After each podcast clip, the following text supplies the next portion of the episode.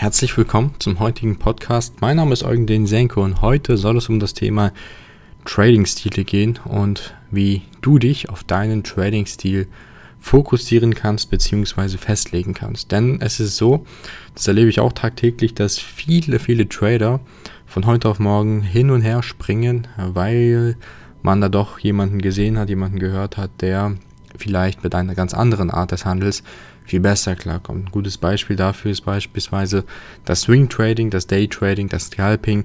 Ähm, der eine sieht, dass es beim Scalper super läuft, der eine sieht, ähm, dass es beim Day Trader super läuft und versucht, seinen eigenen Handelsstil sofort wieder umzukrempeln.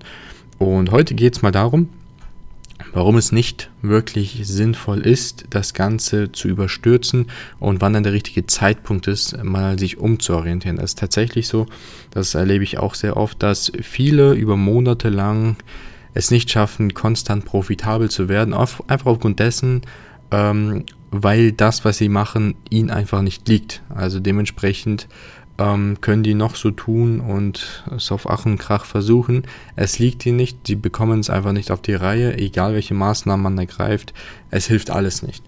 Und wenn dieser Moment gekommen ist, wäre es tatsächlich mal eine Überlegung wert, ähm, selbst nach zahlreichen Überprüfungen dessen, was man dann die ganze Zeit gemacht hat in seinem eigenen Trading-Stil, ähm, wäre es vielleicht mal tatsächlich eine Überlegung wert, mal den Trading-Stil zu wechseln, indem man sich einfach mal sagt, okay, ich probiere es mal für ein, zwei Wochen aus, mal eine ganz andere Richtung anzugehen. Und tatsächlich ist es so, dass ähm, ich auch viele erlebe, die beispielsweise ähm, eine, eine, eine, eine Handelsstil wie, wie Stop-Fishings, wie Ablehnungen oder was auch immer nicht auf die Reihe bekommen, aber super erfolgreich mit Breakouts gefahren sind. Ähm, und da ist natürlich wichtig, erstens nicht seine Zeit zu lange zu verschwenden. Ja, acht, neun, zehn Monate lang immer wieder das Falsche zu machen oder nicht weiterzukommen, ist natürlich auch ähm, schwierig.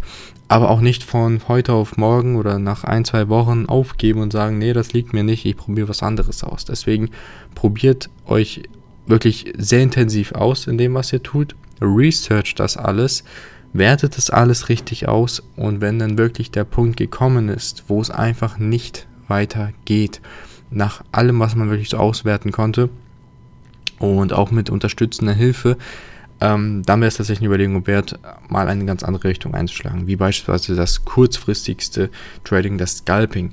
Ähm, weil viele entdecken praktisch tatsächlich die Passion und auch die Liebe zum Scalpen, weil das Ganze so schnell geht, weil einfach deren Persönlichkeiten ähm, so sind. Ja, die Art der, der, der Zockermentalität beziehungsweise der Schnelligkeit, dem Fokus, dem Adrenalin, das alles sind ja Komponenten, die hat man beispielsweise bei einem Daytrading eher weniger als jetzt beim Scalping, wo man ja wirklich im Sekundentakt rein rausgeht, mit größerer Size teilweise auch scalpt. Ähm, da ist natürlich wichtig, zu wissen, liegt mir das, kann ich damit gut um, kann ich mit diesem negativen, aber auch positiven Stress gut umgehen oder belastet mich das eher? Weil es bringt nichts, wenn man sich in eine, in eine Stilrichtung stößt, wo man eigentlich nur zittert die ganze Zeit und einem eigentlich immer nur unwohl ist und vor allem auch gar nicht versteht, warum das so ist und wie das funktioniert.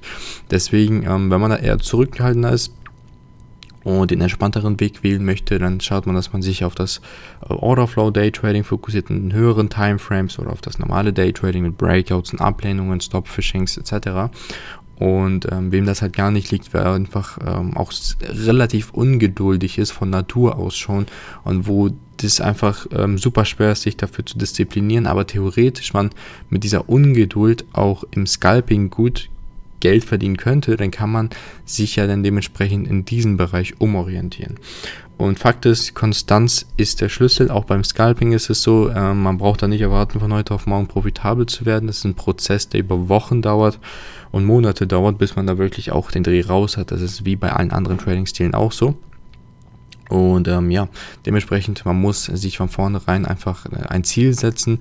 Und wenn dieses Ziel halt kippt, hat man natürlich immer noch Plan B und C, aber eigentlich sollte man diese nicht in Erwähnung ziehen, sondern das, was man tut, einfach richtig machen, fleißig machen, das ordentlich machen und ähm, wenn dann halt gar nichts mehr hilft, dann tatsächlich, oder man einfach sieht, dass es andere einen tatsächlich besser liegen könnte und interessiert, mehr interessiert in dem, was man jetzt tut, dann tatsächlich diesen Umschwung macht. Ähm, in dem Sinne, schaut, dass ihr wirklich den Fokus bei einer Seite, Sache beibehaltet. Versucht auch nicht zwei oder dreigleisig zu fahren, das bringt nichts. ähm, bringt wirklich gar nichts. Äh, man da ein bisschen daytradet, ein bisschen scalpt am Anfang. Äh, gut, langfristig äh, gesehen ist das natürlich wieder was anderes, wenn man noch die Erfahrung gesammelt hat.